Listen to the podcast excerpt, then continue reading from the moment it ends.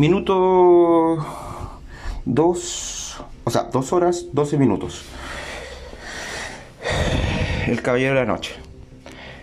En ese momento, eh, el Joker le dice a Batman que teniéndolo retenido, le dice eh, que espere un momento porque los dos barcos que estaba planeando hacer explotar, o sea, que eh, uno de los barcos, en este caso que era el de los civiles, eh, hiciera explotar al de los corruptos o delincuentes, o que de los delincuentes decidieran hacer explotar a, los barcos los civiles. Y a una hora exacta, dos en punto, como la Cenicienta, iba a explotar uno de los dos. Y le dice que va a explotar. Y no explota. Entonces, aquí es donde se pierde el hilo de la película, a mi parecer. Nolan, muy inteligentemente, si hubiese seguido el hilo de la película, hubiese sido un fracaso, ya que la gente no aguanta eh, cierto grado de grandiosidad, grandilocuencia. Eh, había que reducirlo, había que bajarlo al público.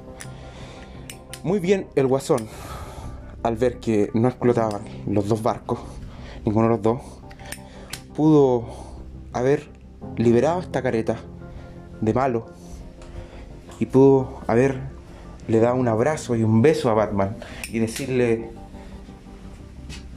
el caballero de la noche soy yo cambia todo el sentido de la película. Porque ahí el caballero de la noche, el salvador de, Gotham, hubiese sido el guasón y no Batman.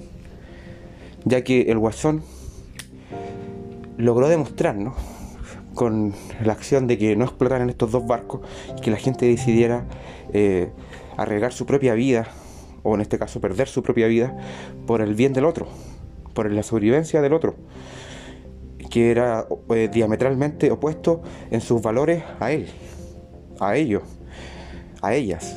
Entonces, bien podría haber sido el guasón, el héroe de toda esta película.